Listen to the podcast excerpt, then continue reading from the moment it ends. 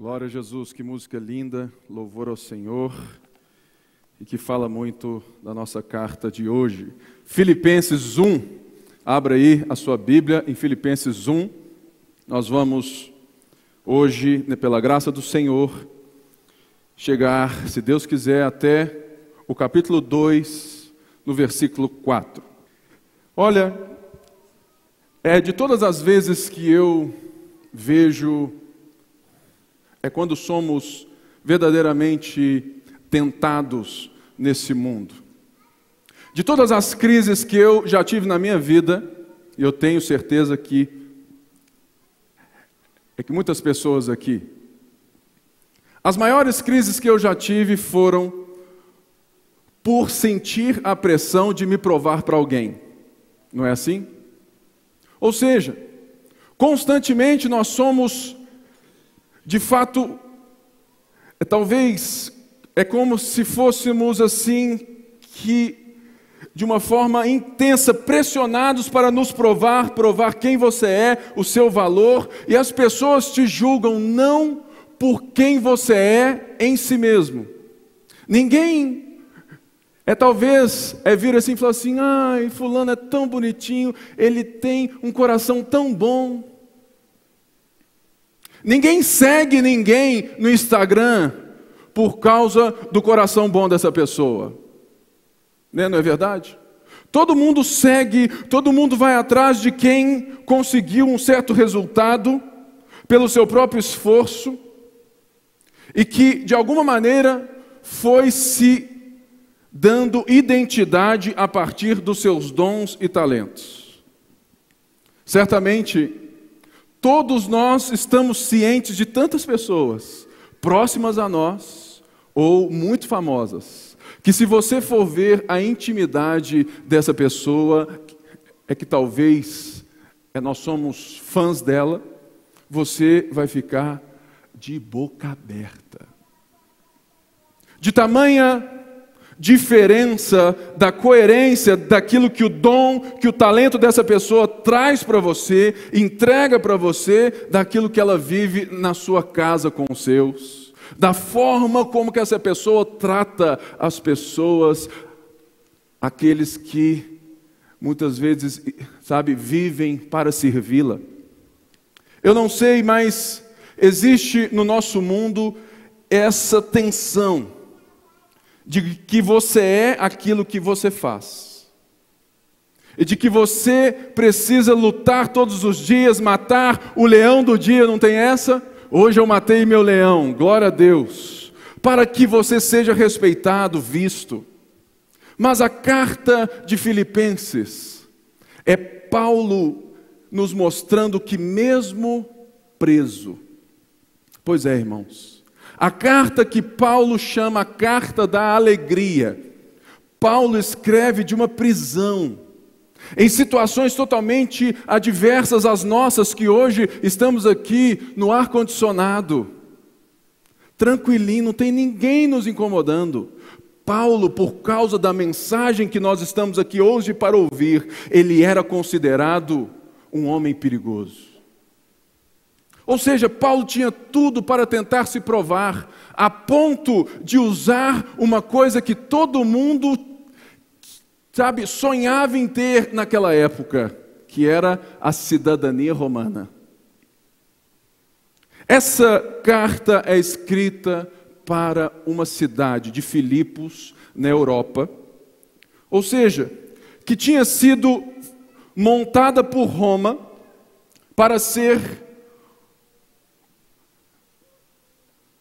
algo é que seria é talvez uma mini Roma. Todos os valores romanos, as culturas, as roupas, todas as falas, todos, todas as coisas estavam sendo valorizadas porque Roma era a detentora do poder. E naquela cidade havia um povo que tinha sido salvo como eu e você por Jesus Cristo.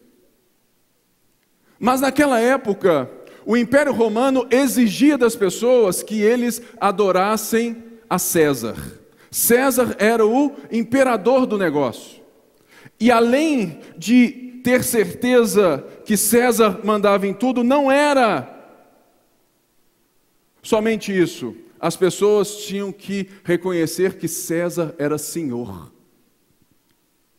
É a mesma coisa que hoje você aqui, neste momento, as fechas, sabe, tudo se fecha aqui, entra um exército e diga: quem aqui negar Jesus como Senhor, pode ir embora.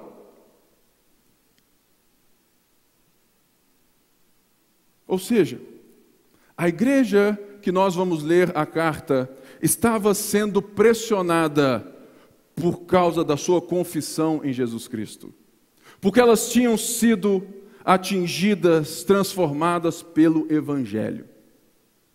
E Paulo vai nos relatar agora o que é o olhar da vida de alguém que conhece a Jesus Cristo. E a pergunta que eu faço antes de ler o texto é: Quais são as coisas na sua vida que o Evangelho transformou? Quais são as áreas da sua vida que Jesus Cristo já te mudou? Será que rapidamente assim você pode lembrar de uma ou duas? Irmãos, não sei e é quase certo que ninguém aqui saiba, mas eu sou gago.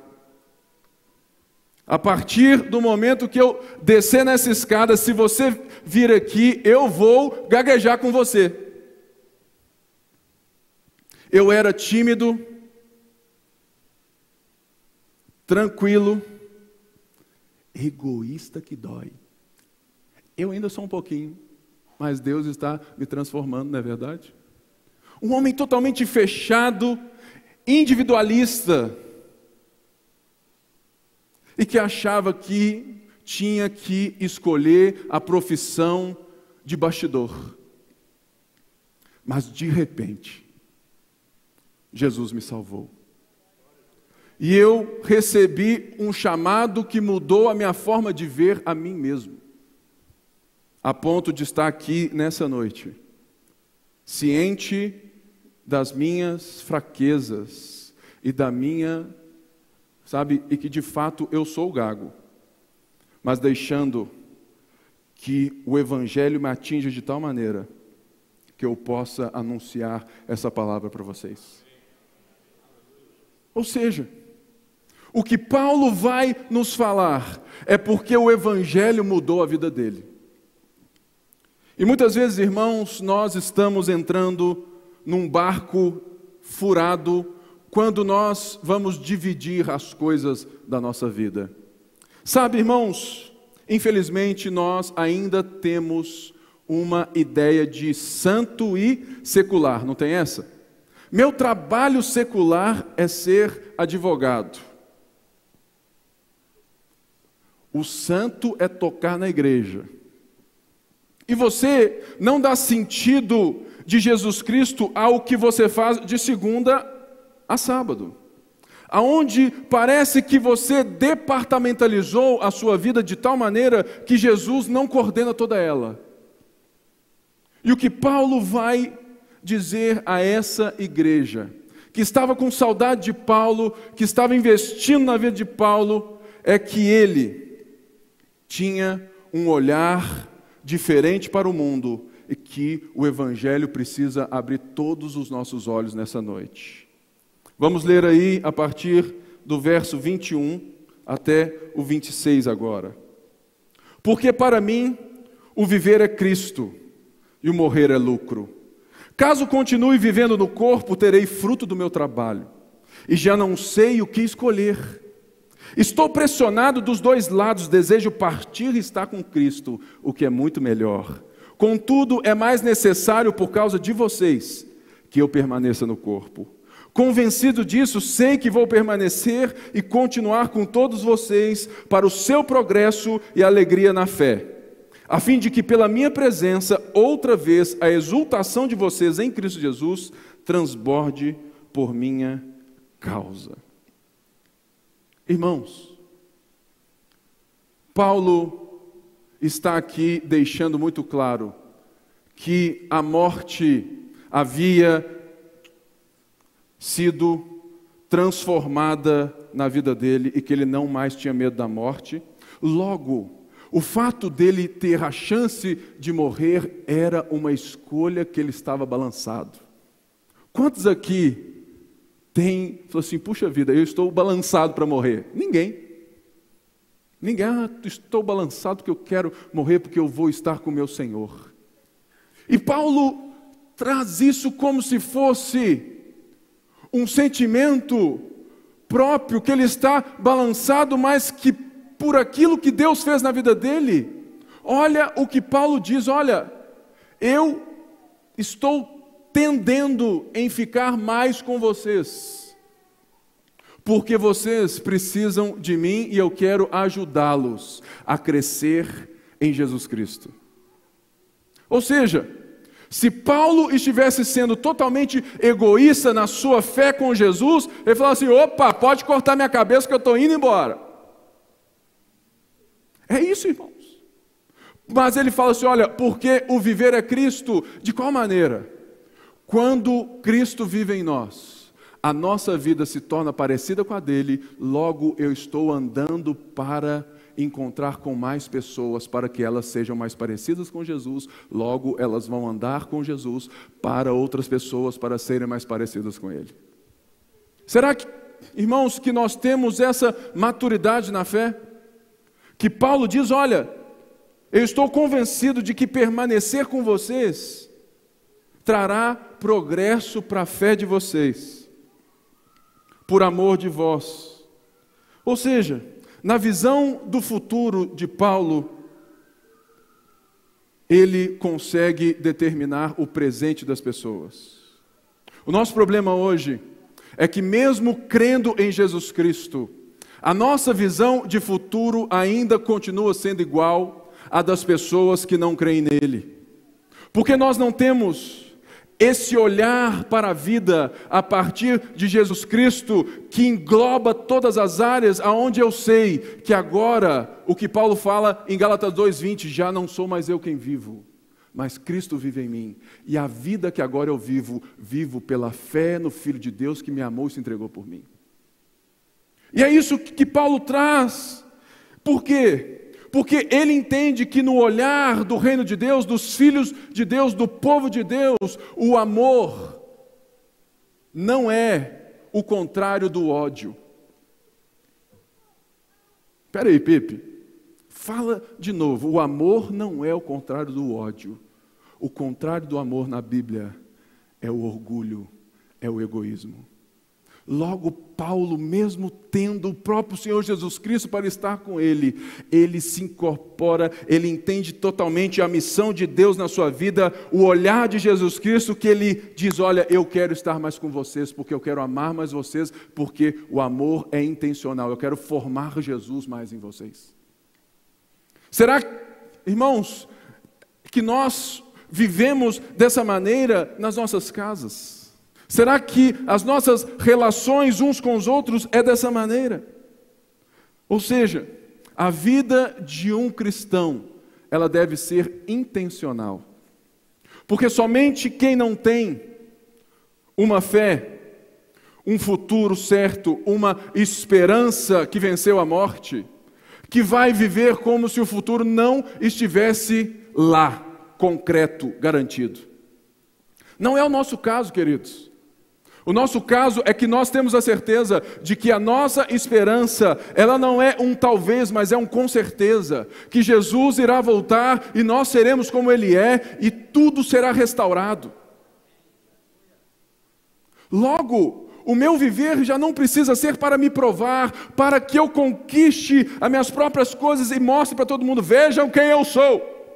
Não. O meu viver é cada vez amar intencionalmente as pessoas, a partir daquilo que Cristo fez por mim e daquilo que eu entendo que transformou minha vida inteira, o Evangelho. O que o Evangelho já transformou na sua vida? E Paulo, ele diz assim no versículo 27.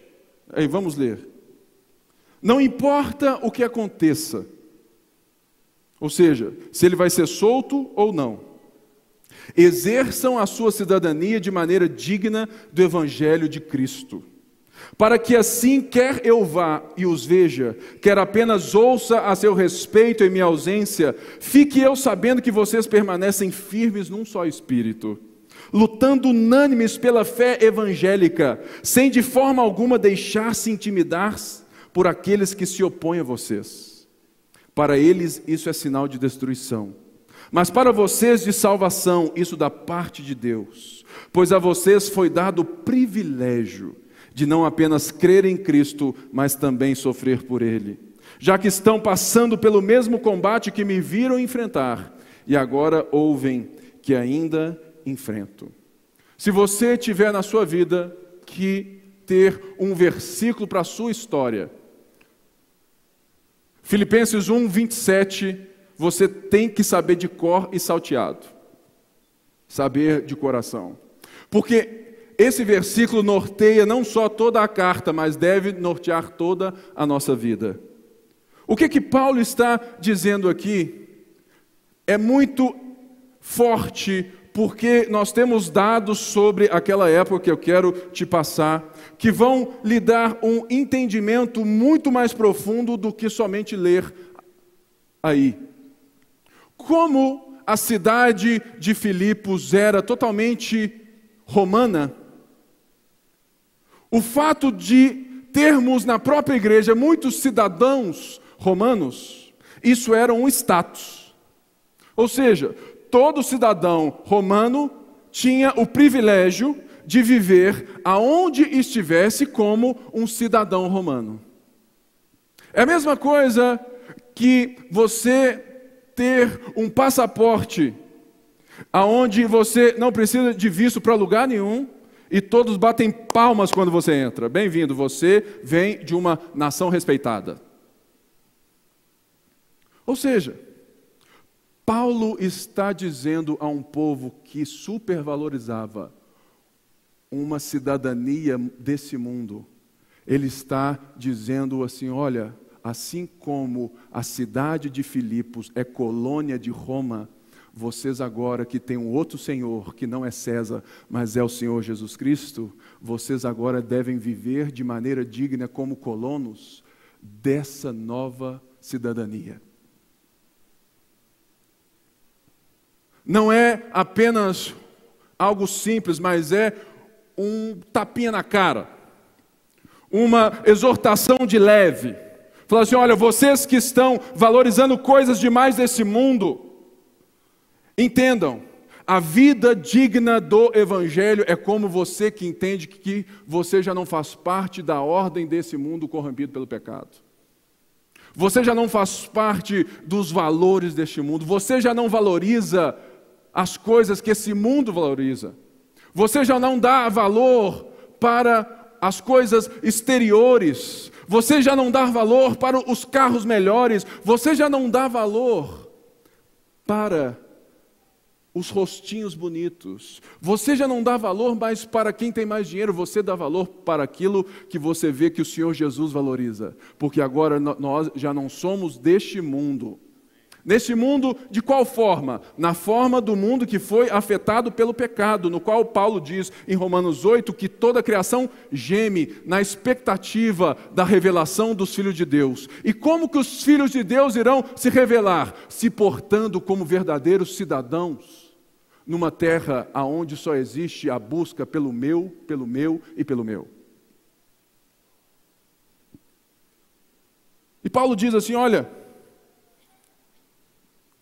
a fé que vocês abraçaram, a fé em Jesus Cristo que une vocês, ou seja, irmãos, a fé que te trouxe até aqui, se foi ela que de fato te trouxe até o culto hoje, essa fé que você professa você deve ter coerência com a sua vida. A palavra é coerência. Paulo diz: olha, que a vida de você seja coerente com os valores deste novo reino que vocês pertencem. Que a vida de você seja um exemplo de um rei que veio, fez, morreu, te salvou, te trouxe a vida novamente foi para o Pai, lhe enviou o Espírito Santo para que ele seja formado no seu caráter.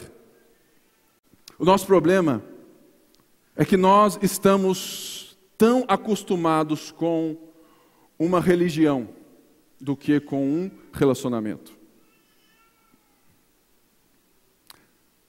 Toda religião é simples. Ela faz parte da sua vida quando ela te interessa.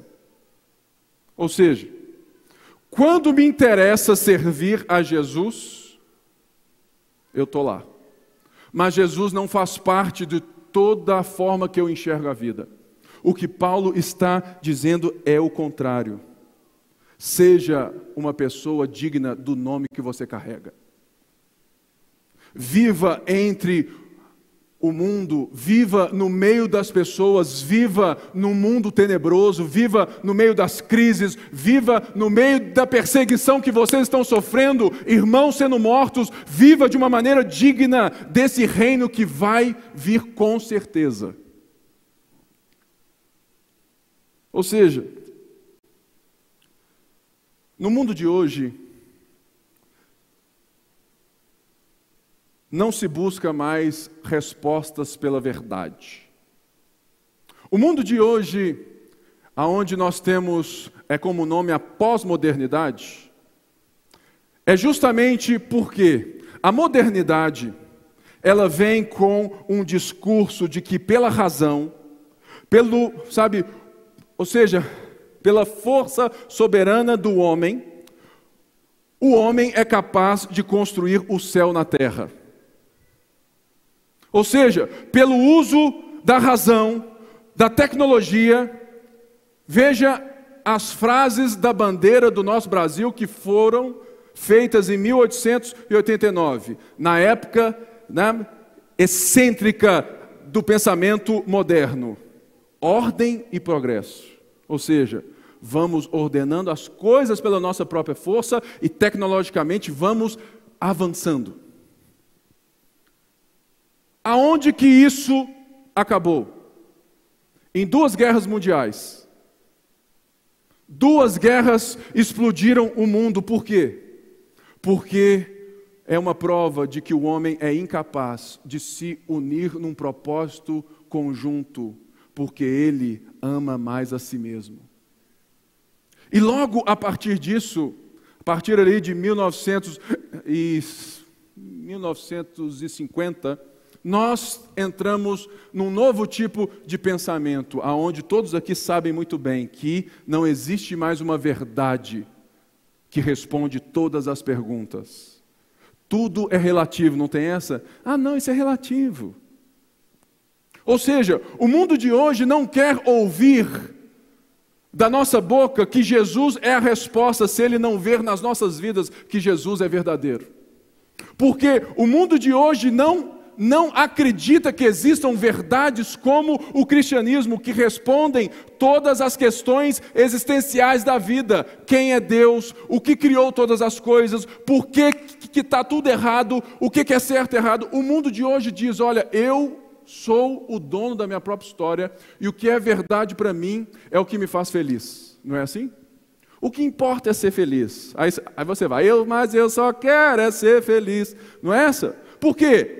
É isso, irmãos, que nós estamos atrás, que o mundo está indo atrás, é querer ser feliz. Não importa a escolha, porque não existe mais verdade. E a pergunta é: como que Paulo, há séculos atrás, demonstra algo que era relevante na vida daquela época e muito mais, nas, sabe, hoje? As pessoas verão que Jesus é de fato quem ele diz que ele é. Que o Evangelho é boa nova para a salvação de todo aquele que crê, quando nós passarmos a viver uma vida digna de quem Jesus é. Irmãos, no Brasil hoje, a cada três evangélicos, um é desviado. Por quê? Porque provavelmente não, não lhe foi anunciado o Evangelho senão o evangelho moralista. Por quê? Porque quando Paulo fala sobre nos portar, Paulo não está dizendo que, ah, se você fizer isso, se você, sabe, não bebe, não fuma, não faz isso, não faz aquilo, Deus vai te aceitar. Paulo não está falando isso, porque se você ler a carta inteira, Paulo, anteriormente a esse versículo, ele apresenta doutrina. Ele apresenta o fundamento que Jesus fez na nossa vida, que vai ser um lastro para a forma que você vive. Não é o que você faz que faz com que Deus te aceite, é o que Deus fez por você que faz com que Deus te aceite. E nós vamos viver de forma digna porque nós estamos maravilhados pelo teu amor por nós. É diferente, irmãos.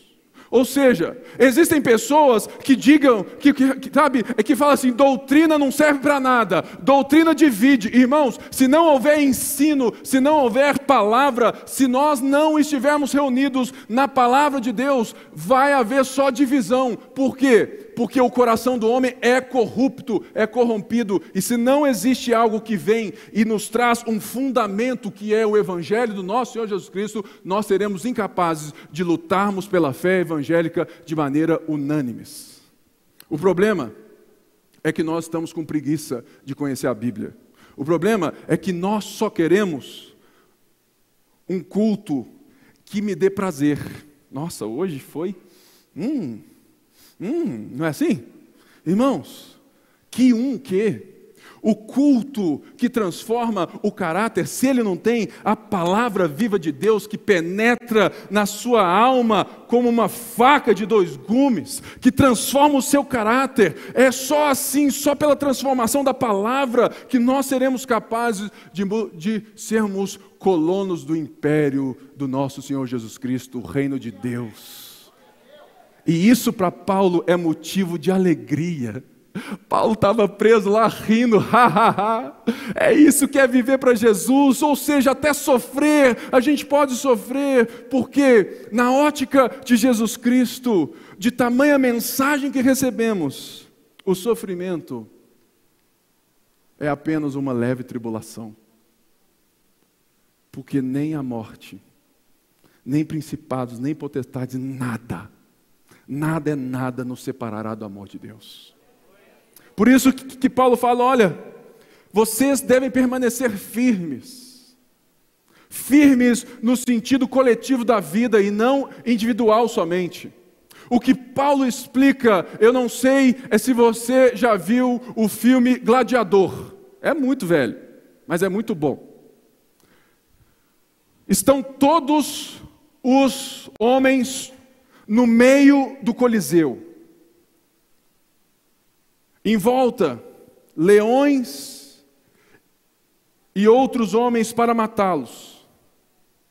Esses homens, eles se unem debaixo do comando de um homem. E eles se fecham nos escudos. Ou seja, eles permaneceram, eles resistiram unânimes. Eles permaneceram firmes até que o ataque externo veio e eles esperaram o tempo certo para defender e para conquistar. O nosso problema, irmãos, é que nós somos tão rápidos a criticar as pessoas que nós perdemos a capacidade de ouvirmos o coração delas e de trazer cura, libertação, amor porque nós somos um povo que ainda está muito centrado em nós mesmos.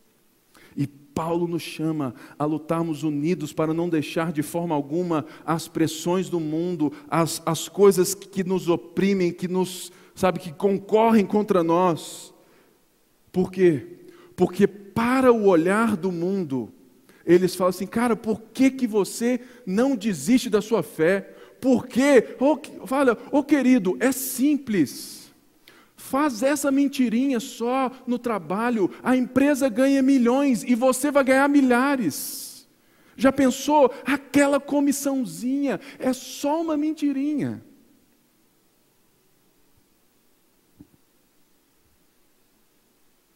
Paulo diz: não, não é só uma mentirinha para quem tem um mundo que foi totalmente reconstruído a partir do Evangelho da Graça, a minha alegria é poder olhar no seu olho e falar: não, porque o meu Senhor não é o dinheiro, é Jesus. Isso que hoje para nós é, muitas vezes, um tempo de dor. Mas existem irmãos nossos nesse momento que sofrem no corpo físico por causa da sua fé. Aqui está tudo muito bem. E às vezes isso é preocupante para nós.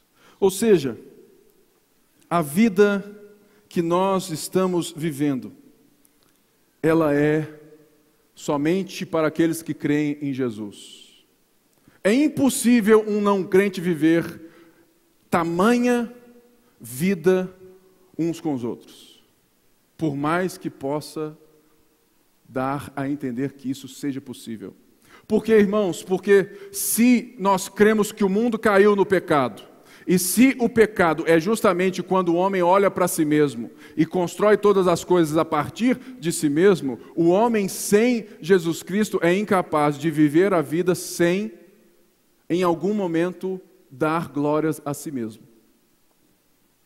Pipe, e aquele povo que faz obra social e tudo mais, lindo, maravilhoso, glória a Deus.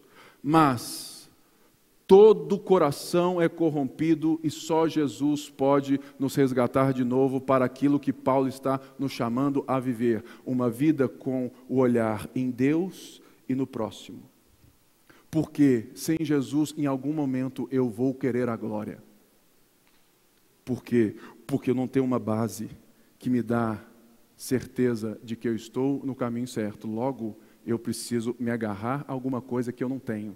Nós não precisamos disso, nós nos agarramos em Jesus, a âncora da nossa salvação. Ou seja, e então é justamente a partir disso que ele fala: olha, por causa disso, vocês têm o privilégio de não somente crer em Cristo, mas sofrer por Ele. Irmãos, num tempo onde muitas pessoas só querem jogar muitas palavras de autoajuda em você, falando que você é bom, que você vai fazer, que você consegue, aleluia, vamos para frente, lá, lá, lá, lá, lá, lá.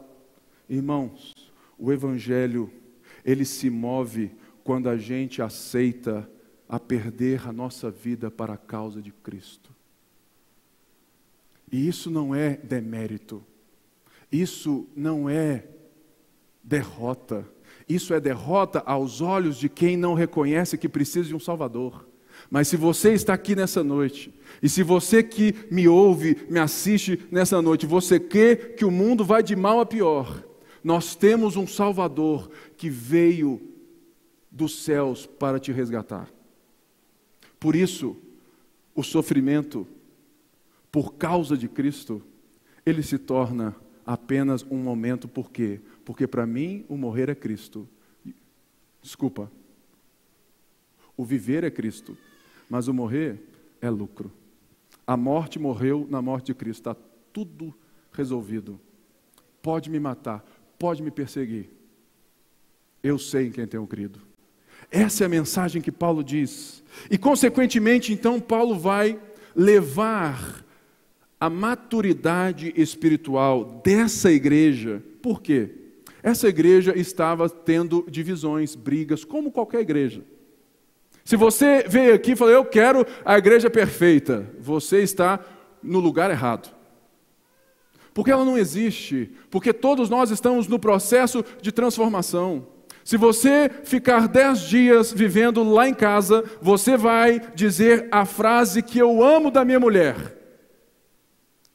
Você é chato, hein, Pipe? Você é chato. Irmãos, eu sou chato. Mas ela olha assim para mim, com aqueles olhinhos grandes assim dela, aquele sorriso maravilhoso. Ela está aqui. Você é o meu chato. Você é chato, mas você é o meu chato. E é isso que Paulo traz, irmãos.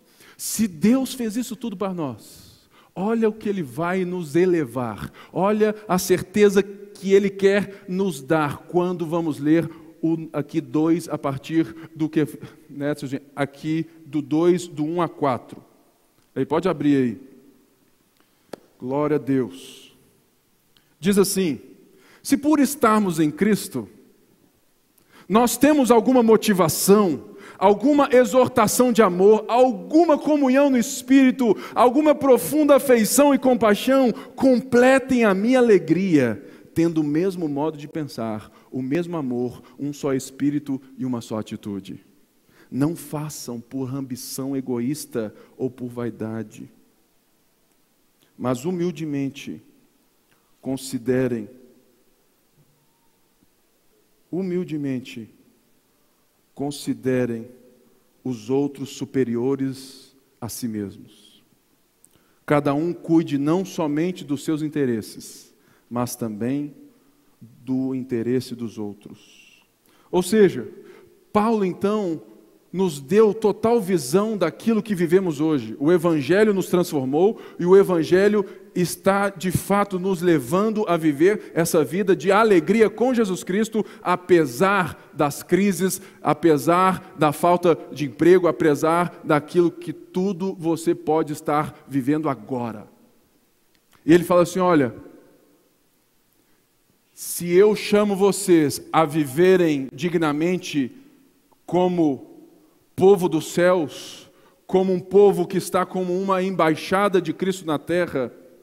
Ou seja, se por estarmos em Cristo, estarmos em Cristo, Paulo vai muitas vezes em todas as suas cartas, sabe, é Paulo usa em Cristo. O em não é só uma coisa simples para nós.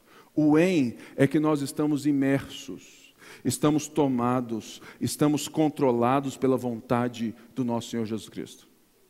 Ou seja, por estarmos em Cristo, ou seja, por estarmos vivendo a vida de Jesus Cristo, por termos Jesus como nosso amor maior, se existe alguma motivação, se existe alguma exortação de amor, alguma profunda afeição e compaixão.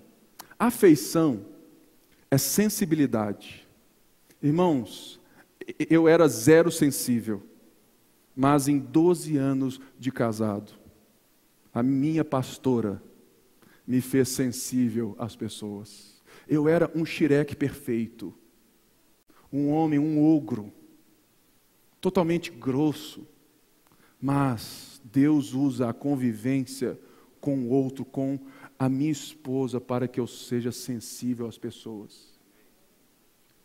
Ou seja, o Evangelho nos dá sensibilidade, porque quando estamos em Cristo, já não é a minha vida que importa, é a vida do próximo. Logo, o Evangelho fala assim: olha, por, por termos profundas afeições, ou seja, sensibilidade. Você é alguém sensível? Você fala assim: que isso, pastor? Eu sensível? Irmãos, homem sensível casa muito melhor, sabia disso? Homem sensível mantém as relações na empresa muito mais avançadas. Porque sensibilidade não é coisa de mulher, sensibilidade é coisa de gente madura na fé. Um líder seja na igreja, seja na empresa, seja na sua casa, se ele não for sensível às pessoas, ele não tem a palavra de remédio para a hora certa, para o momento certo, o abraço certo. Irmão, seja sensível. Eu oro sensibilidade para nós em nome de Jesus. E compaixão. Compaixão é justamente eu ter uma graça de Deus de me colocar no lugar do outro, entender a dor do outro e conseguir aliviá-lo. Ou seja, se por estarmos em Jesus Cristo, nós temos habilidade para sentir, abraçar as pessoas e nos colocar no, no, lugar delas. É isso que Paulo está falando. Considerem os outros superiores a si mesmos, humildemente. Ou seja, tendo o mesmo modo de pensar. Essa palavra aqui, no grego, ela tem um outro sentido do nosso sentido de pensar. O pensar aqui é esse pensar ativo da ação, do abraço, do calor, mas que não despreza aquilo que ele conhece. É um pensar inteiro, íntegro. Ou seja, eu conheço a Cristo, eu conheço a doutrina, eu conheço a palavra, eu conheço a Deus e por isso eu me movo em direção àquilo que eu conheço e confio. É o lastro que me faz mover, porque eu quero que as outras pessoas estejam unidas no pensamento. Qual pensamento? Do Evangelho. Ou seja, tendo o mesmo modo de pensar, é andando junto na motivação moral correta, na ação de abraçar, de sentir e de se compadecer das pessoas. Por isso, nós as consideramos maiores. E tem aqui, para a gente ir muito alegre para casa, diz assim: não façam por ambição egoísta ou por vaidade. Paulo lembra aqui que, lá no capítulo 1, é, Paulo disse que, que tinham alguns que estavam pregando a Cristo por ambição egoísta e por vaidade. Irmão, eu já vivi isso muito. Mesmo é, é sendo gago, já tem quase 20 anos é que eu prego. E olha, é que eu sou novo. Quantas vezes, se nós não pedimos para Jesus sondar o nosso coração, a gente sobe aqui para que no final todos falem assim: Nó, pastor é bom, hein? E você sai, né? Ou seja, aí mora o perigo. Porque você, sendo pastor, sendo líder, sendo pai, sendo quem você for, você começa a se julgar pelo dom de Deus, mas o dom não é seu, é de Deus, Deus te usou, então você fica quieto. A glória é dele. Irmãos, todo mundo passa por isso. Mas Paulo fala assim: olha, considere os outros. Ambição, vaidade. Tem muita gente que tem vaidade de ser crente e considera o povo não crente, sabe, hum, que pena, vai para o inferno. Paulo nunca falaria isso, querido. Paulo falou assim: olha, que pena você que enxerga a fé só para si mesmo. Pode ser então que você não tenha entendido coisa nenhuma. Porque se você não, não tem sensibilidade e compaixão dos que estão perdidos, você não entendeu aquele que te resgatou. Por isso, considere os outros humildemente. Irmãos, os crentes não deveriam ser competidores, mas cooperadores. O nosso problema é que a gente compete demais, porque a gente não tem a mente transformada, porque, sinceramente, se nós fizermos uma pesquisa na igreja de quem lê a Bíblia, nós vamos ficar surpresos. Todo atendimento pastoral meu é simples. Pessoa senta, e quase sempre é simples. Como está a sua vida com Deus? Sendo muito claro, como está a sua leitura bíblica e a sua vida de oração? Ah, oh, pastor, você sabe como é que é, né? Não tenho tempo e tudo mais, trabalho demais e tudo mais. Falou assim: olha, é por isso que você não tem a firmeza e está aqui na minha frente. Porque você não tem a capacidade, a humildade de saber que você precisa de alimento de Deus todos os dias. Porque, irmãos, humildade não é se negar, não é não se dar valor. Humildade naquele mundo era mal visto. Por quê? Porque eles diziam que a quem é humilde meu avô mesmo virava para meu pai e dizia: quem se abaixa demais mostra a bunda. Não tem essa? Irmãos, em Cristo não. Ele se rebaixou de tal maneira que ele não somente mostrou uma parte, mas ele estava nu naquela cruz por mim e por você. Ou seja, humildade é quando eu conheço a Deus de tal maneira e por conhecer a Deus, eu me conheço de tal maneira que eu sou capaz de dar honra às outras pessoas, porque eu sei que Cristo já me deu. Porque somente quem oprime não é porque eles sabem que eles são, não, mas porque eles precisam oprimir para ser alguém. Se você é alguém que oprime as pessoas, não é porque você é bonzão, não, é porque você necessita de aplauso e de mostrar o seu poder. Humildade é coisa de crente maduro, que já sabe quem é, já sabe quem Deus é e sabe quem Cristo nos fez e nos chamou. Logo, eu posso servir as pessoas e não oprimir as pessoas. É por isso que o próprio Senhor Jesus diz: olha, aquele que quiser ser maior, seja aquele que sirva. Porque a ótica do reino de Deus é a alegria de permanecermos na fé juntos. E para isso precisamos considerar os outros dignos da, dignos da nossa honra, dignos do amor, assim como nós fomos perdoados.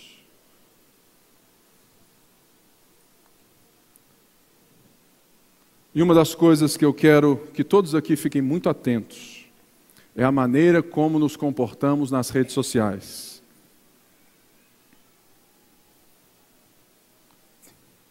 Rede social é maravilhoso, mas se torna a arena dos covardes quando a gente emite qualquer opinião atingindo quem quiser. Crente não briga com crente no Facebook briga, discute, dialoga num cafezinho na tarde. Não concordo com o pensamento teológico, ok, liga para o seu irmão e conversa com ele. A irmãzinha, filha da fulana de tal, está saindo com um cara não crente e eu vi eles no bar. Vou postar. O amor encobre multidão de pecados. Se você ama, você é sensível e tem compaixão e quer ouvir o coração da pessoa e não expô-la ao público. Nós precisamos mudar a maneira como conversamos nas redes sociais. É por isso que tem muito não crente que vira e fala assim: a igreja desses caras aí, dos crentes, querem não, muito obrigado. Por quê? Porque a gente diz ser um povo que a nossa vida muitas vezes não condiz com aquilo que nós estamos dizendo. E eu fecho, de fato, com muito amor a todos vocês que estão aqui e a todos aqueles que estão me vendo ao vivo. Eu oro a Deus nessa noite. Eu oro por cada um nesse templo, olho por cada um em casa, por cada um que me ouve nessa hora e me assiste. Eu oro que Deus faça o volume da nossa vida mais alto que o volume da nossa voz. Peço então é que todos fiquem de pé.